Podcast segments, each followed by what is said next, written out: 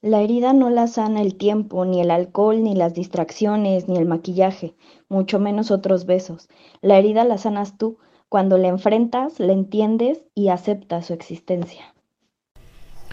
Bienvenidos a la segunda parte de la experiencia de May, la recaída. Es un gusto estar nuevamente con ustedes. Mi nombre es Alejandro González, recordándoles que la primera parte de este podcast se encuentra en su canal Migo Verdante. Sin más por el momento, continuamos. Pues no, la verdad es que esa recaída sí no, no fue igual. Ya nada, nada vuelve a ser lo mismo, ¿no? Mandas mensajes y te dicen, no, pues qué pasó, o sea, ya te fuiste y llegas a querer otra vez, no. O sea, la vida ya cambió, las cosas son distintas, ¿no? En ese año la verdad es que, pues sí, perdí demasiadas amistades, ¿no? Principalmente hay un amigo que es este muy amigo mío, con él sí absolutamente nada que ver, ¿no? Es amigo amigo. Dos en específico, ¿no? Yeret y Juventino. Con ellos dos tengo una relación, una amistad muy muy amplia, muy grande de años. Entonces, este, en cuanto yo terminé con esta otra persona, sí llegó y me dijo, "Aquí estoy, ¿no? Yo te voy a ayudar, te voy a sacar." Y empecé a salir con ellos dos empecé a salir, eran fiestas con ellos. Yo la verdad es que después de eso no quería salir, o sea, yo quería estar en mi casa encerrada, en mi mundo, ¿no? O sea, en, en mi tristeza. ¿Por qué? Porque eh, la última pelea que hubo, que les comentaba, fue por una infidelidad, ¿no? Entonces, eh, lo único que Mayra no perdona son las infidelidades.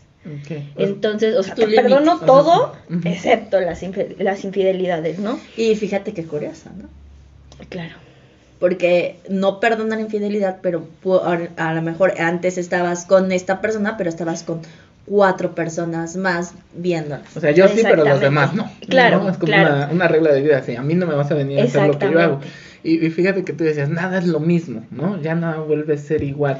Sí, ¿Qué, cambió en ti que, llegó tu límite, no? Vemos que eh, en las, acá en las personas que tienen, tenemos una adicción, siempre nos esperamos llegar hasta el límite, ¿no? O sea, como comprobarnos que todavía podemos más, que siempre se puede un poquito más, ¿no? Y se espera uno así hasta el límite, hasta el límite, ¿no? Sí.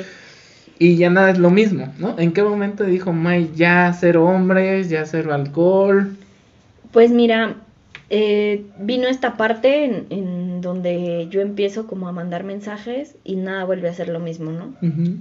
Te tiran de a loca, no te contestan, todo eso. Entonces eh, empiezo yo a salir con, con este amigo, bueno, con estos dos amigos, y empieza como una convivencia distinta. O sea, empezó una amistad diferente, fue como, como un volver a nacer, ¿no? seguí consumiendo, seguí alcoholizándome a más no poder. La verdad es que yo creo que ese año fue uno de los años más fuertes en mi consumo del, alcohol. ¿Cuántos años tenías, más o menos? Tenía 20 años. 20 años. 20 años.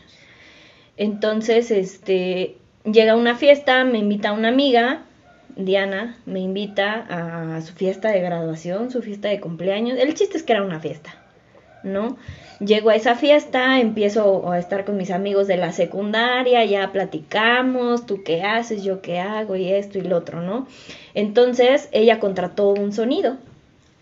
Llegan los del sonido, ponen su sonido, empiezan a instalar y llega el tipo que iba como a menear la, la música, ¿no? O sea, que iba a estar poniendo los cambios y eso.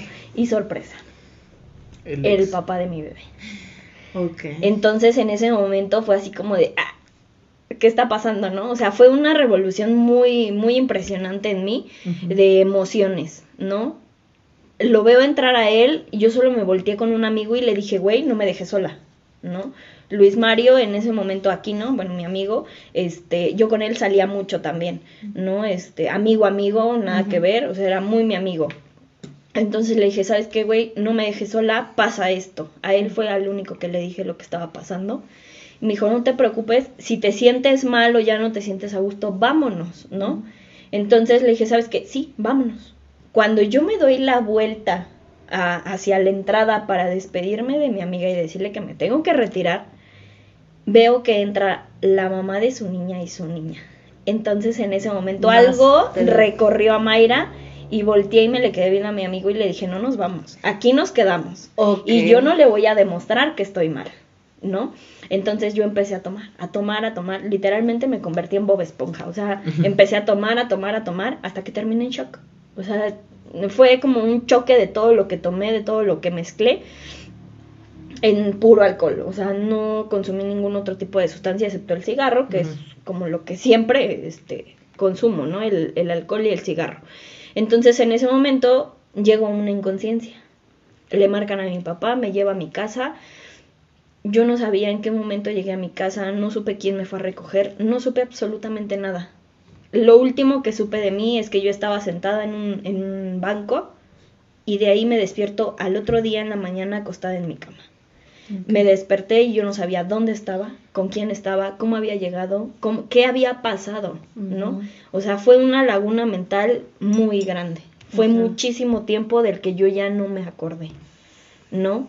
Entonces, en ese momento me levanté. Yo la verdad es que ya había tenido como antecedentes en AA. Ya había yo tenido dos experiencias espirituales que le llaman ellos o encuentros con Dios, que realmente no lo había yo tomado en cuenta, ¿no? No lo había yo hecho como, como se debe, ¿no? Como de ver, O sea, realmente aprovechar. Exactamente, o sea, la oportunidad, ¿no? Entonces, la verdad es que yo no lo había como tomado en cuenta o no lo hice como debía. Entonces, en ese momento me levanté, una de mis tías está en esa agrupación, en esa agrupación por dependencia emocional. Entonces le marqué a mi tía y le dije, "Tía, ¿dónde estás?" Y me dijo, "Estoy alistando mis cosas, hoy salimos a Hacienda." Es el lugar en donde haces Sí. tu experiencia espiritual y le dije, "¿Hay lugar para mí?" En ese momento mi tía me dijo, sí, no te preocupes por absolutamente nada, nosotros tenemos que pasar un- ciertas juntas y un proceso, ¿no? Me dijo, no te preocupes por nada, te sabes el programa, sabes de lo que es la terapia, qué quieres vivir. Le dije, me voy de cero. O sea, desde el inicio no quiero un segundo rayamiento, un tercero, no quiero nada. Quiero vivirla del inicio, ¿no? Estoy mal. Entonces en ese momento agarré, me levanté, lavé todo, todo lo que había yo ocupado en, en la noche porque pues, vomitas y de todo. Claro. Entonces me levanté con la cruda con la que yo iba, porque no sabía yo si iba cruda o todavía estaba yo briaga. Entonces en ese momento me subí, lavé todas mis cosas, me bajé, preparé mi maleta. Me acuerdo que, bueno, ni, ni mi maleta, o sea, realmente mi maleta fue una mochila en donde metí fotografías de mi familia, mi cajetilla de cigarros. Y todavía, o sea, fíjate lo que es la, la mente. ¿no? O- Exacto. Ah. Entonces yo sí metí una botella de licor a, a mi mochila. ¿no? O sea, estás pidiendo la ayuda, Pero ya con- no te estás dejando ayudar desde el principio. Entonces en ese momento me vestí, yo sabía que en ese lugar hace muchísimo frío. ¿no? Entonces llego eh, con mis cosas y me dice uno de los padrinos, ¿no? Porque en ese lugar es, son padrinos, todo- todos somos padrinos y madrinas. Entonces en ese lugar llega un padrino y me dice, madrina, ¿sí te vas a ir? Traes un suéter bien delgado, traes un pantalón de mezclilla, una blusa delgada y tus tenis. No traes cobija, no traes pants, no traes nada más con lo que te puedas calentar. Le dije, así la tengo que vivir. Esa fue mi respuesta, así la tengo que vivir. Yo iba como, como en shock todavía. Ok. Aquí ¿No? traigo mi botella que me va a calentar. Exacto. Entonces yo dije, en algún momento se van a, se van a despistar, ¿no? Entonces llego a ese lugar y yo ya había vivido dos experiencias, yo ya había pasado por ahí. Entonces llego a ese lugar, me reciben, pero ya me recibieron de una manera distinta, ¿no? Distinta en qué sentido?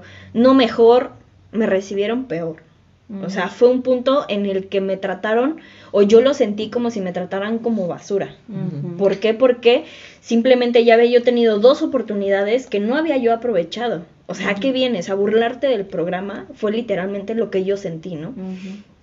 En ese momento llegué, viví mi experiencia, tuve realmente un encuentro con Dios, lo hice como tenía que ser. Ellos tienen una palabra que, que a mí me llega mucho, ¿no? El déjate guiar. Son dos palabras que, que gobiernan, o sea, es déjate guiar. En ese momento me dejé guiar, dije, ¿sabes qué? Aquí estoy, si me vas a ayudar, ayúdame y si no, llévame. Ya no puedo más. ¿no? llego de ese lugar y a partir de ese momento, esa experiencia yo la viví en noviembre. A partir de ese momento, al día de hoy, yo llevo cinco años limpia de consumo de alcohol y este pues, la adicción hacia los hombres, ¿no? Porque ahí descubrí realmente que sí era yo adicta a un hombre. O no a uno, a varios. Ajá. El día de hoy te puedo decir que después de dos años de terapia, después de cinco años de estar militando en una agrupación de doble A, después de rehabilitarme completamente, el día de hoy yo ya llevo dos años con una persona teniendo una relación estable sin necesidad de estar buscando más en otros lugares. Ok. De- De repente es, eh, ¿qué tuvo que pasar Mai, no? De repente abusos, de repente este, degradaciones para sí misma, para su familia, eh, llegar a esta parte de, de perder a, a un bebé, ¿no? De perder parte de tu dignidad. Perderse a ella. Ah, Sí, ¿no? Sí, o sea, Totalmente. es que realmente cuando eres una persona adicta, no eres libre. Claro. O sea, la libertad que tienes no es libertad. Vives atada o vives atado a una sustancia o a muchas sustancias, o a una persona o a muchas personas. ¿no? O sea, realmente la adicción es una atadura.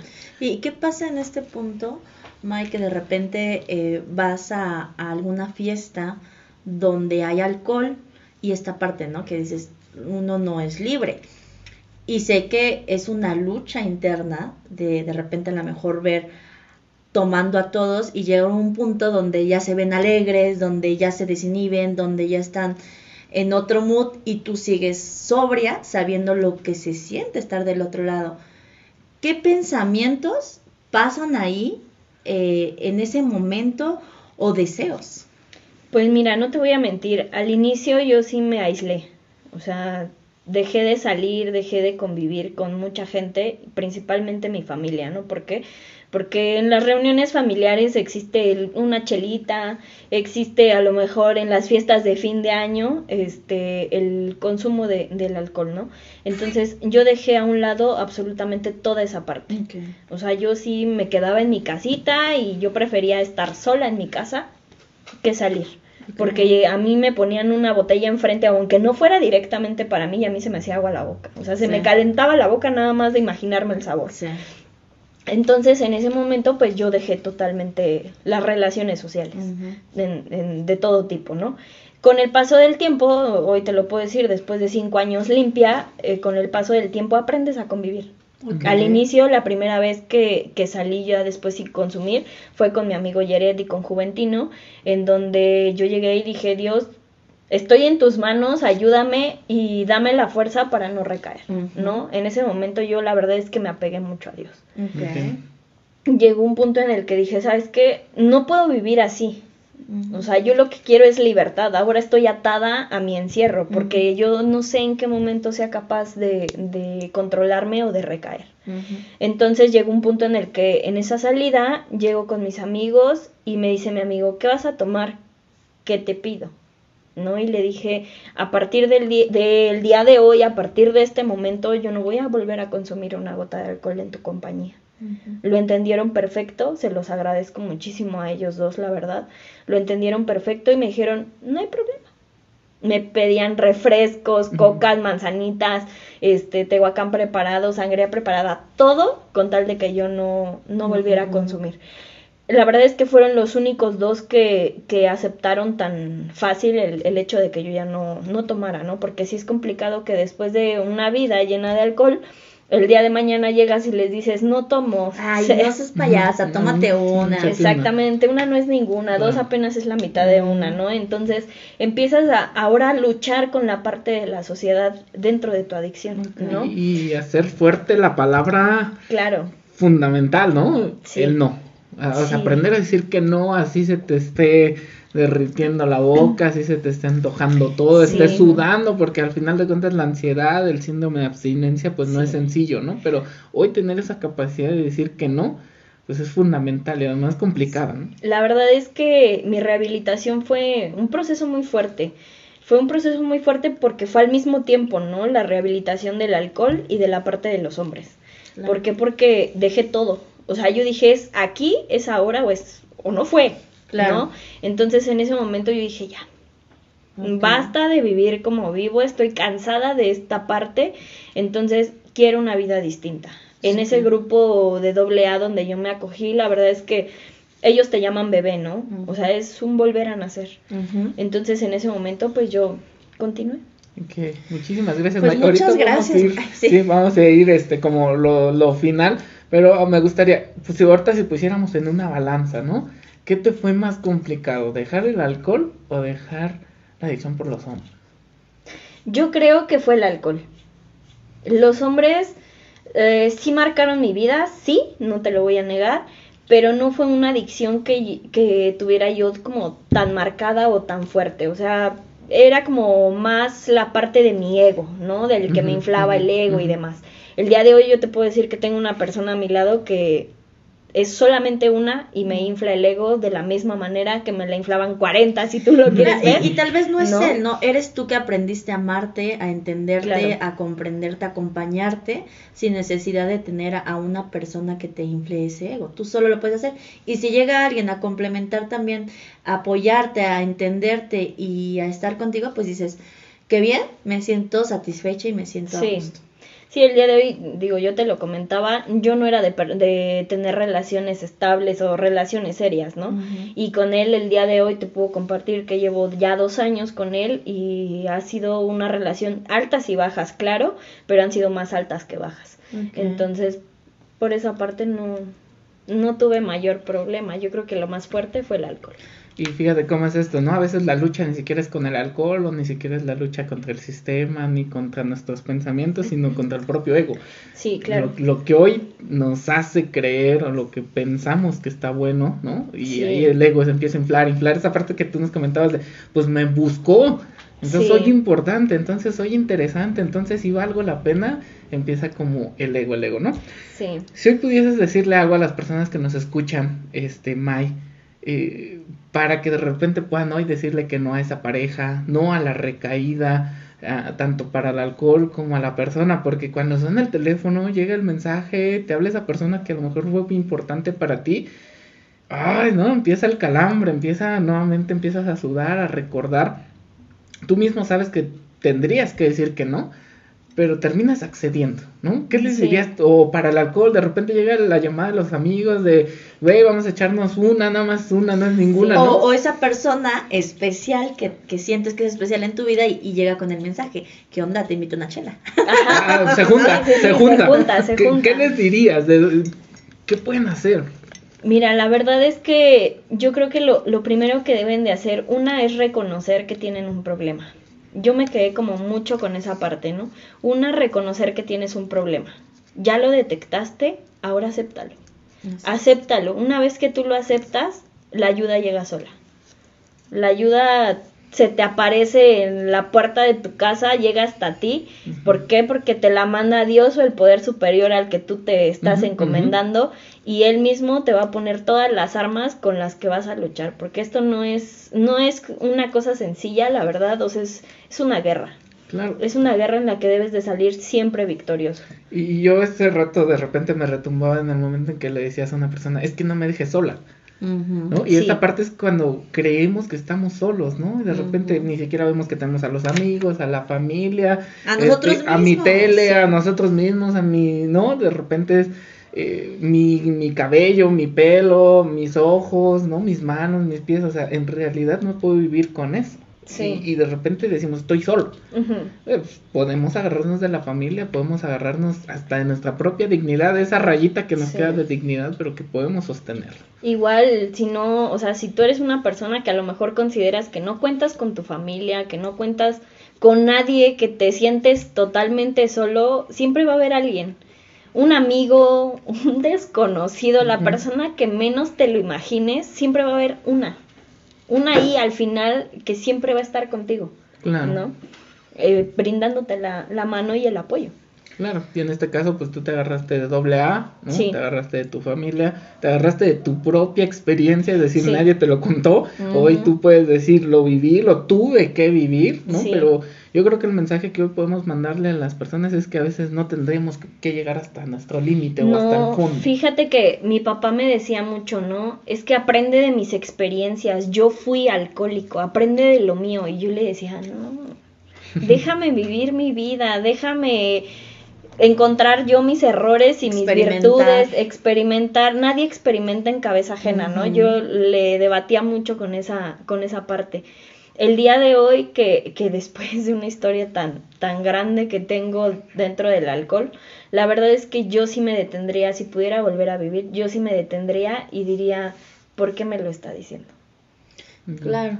O ¿Para qué no lo dice? ¿no? ¿Para Al qué? final de Más cuentas, bien, ¿para qué me lo está diciendo? Porque a veces decimos, ay, ya me está comparando con él, yo no soy igual, él era Sí. peor, y ahí vamos. Yo no tengo hijos, este, Exacto. mil y un cosas que puedes eh, compararte porque siempre vas a tratar de defender lo que más amas en ese momento que a lo mejor el alcoholismo o a la Sí. persona. Ujú. Sí, o sea, si tú me- a mí me preguntas en ese tiempo a quién amabas, yo amaba el alcohol, o sea, ni a mí misma, lo mío era el alcohol. Sí. Y ahí venían como los tres ejes que rigen una adicción, ¿no? El mentir, el justificar y el negar, ¿no? Cuando de repente decimos, ay, no, ya no tengo ningún problema, este, Sí. ¿sabes qué? Nada más voy a tomar hoy porque hoy sí estuvo mal el día, porque hace calor, porque hace frío, porque es domingo, porque Sí. juega el fut, ¿no? Porque se vale, Porque ¿no? se vale, Sí. porque me lo merezco, ¿no? Sí, la verdad es que sí, porque mientes, mentí muchísimas veces en que estaba yo en la escuela y estaba en otros lugares, me justificaba con que soy chava, déjame vivir, ¿no? El que somos chavos. Y la última, ¿no? O sea, el simple hecho de negarlo cuando te dicen tienes un problema y dices, no, Claro que aquí no, la del problema eres. Comparado yo con no. quién, ¿no? El problema es el del vagabundo, que ese güey no, pero yo el día que quiera lo voy a dejar, ¿no? Que es como el mal del Superman. Ajá. Pues muchísimas gracias, de verdad te agradecemos a nombre de Podcast Mi Gobernante que hoy nos hayas compartido tu experiencia. Esperamos pronto tenerte en otros capítulos, ¿no? Para que nos puedas compartir claro. ahora, pues esto, cómo viviste ahora en esta etapa tu rehabilitación, cómo van estos cinco años, ¿no? Y, y qué ha pasado con May ahora de diferente, ¿no? Que podamos compartirle al público cómo se vive una etapa consumiendo y cómo se vive otra etapa después de consumir, que tampoco es fácil, ¿no? Sí, el no. aguantarte, el resistir, el decir no, viene después más complicado que la primera Sí. parte, ¿no? Así Sí, que, claro. no sé, algún comentario más que quieras decirle a las personas que nos escuchan. No, yo creo que sería todo, simplemente pues el aprender a decir que no es, es la parte principal o fundamental de cualquier rehabilitación. Claro, y yo les digo, no, a veces a, a mis pacientes, a mis amigos, hay que decirle que no a lo mínimo. Sí. A lo mínimo, ¿no? Para, Al exceso. Para después decirle. Hay que- hay que para empezar poder con lo- con lo mínimo, para poder después decirle no a lo máximo, ¿no? O sea, en tu caso, por ejemplo, hoy le quieres decir que no al cigarro, pues va a ser complicadísimo. Pero Sí. si hoy le empiezas a decirle que no a cosas básicas, a cosas sencillas, por ejemplo, a mí, ¿no? Porque, oye, yo le digo a May, oye, May, vamos a algún lado, vamos, oye, vamos a hacer Sí. este, vamos. Y a todo me dice que sí, ¿no? O sea, en realidad es como, y sé que a veces no puede, pero me acompaña, o sea, porque es como un acompañamiento que tiene una persona que, Sí. que tiene esta parte del alcoholismo, ¿no? Entonces, si vas diciéndole a, a las cosas pequeñas que no, pues yo creo que eso te va dando Eh, es fuerza un para paso, sí, fuertes, ¿no? ¿no? Empiezas con, con el paso. Y bueno, pues agradecer también ah, por eh, tu tiempo y aquí algo que a lo mejor todas las personas no saben es que ella nos ayudó a elegir el nombre de mi gobernante, ella es la creadora del nombre mi gobernante de este podcast. Gracias. No, gracias a ustedes por el espacio. Y pues esperamos tenerte nuevamente con más experiencias. Muchas gracias, May, muchas gracias, Mario. Muchísimas gracias. Compartan gracias este podcast. Seguramente va a ser de mucha ayuda para algunas personas que tengan no solamente problemas con la droga, sino con alguna persona, ¿no? Así que, Así pues, es. nos vemos en, nos vemos y nos escuchamos en nuestro próximo podcast. Hasta luego.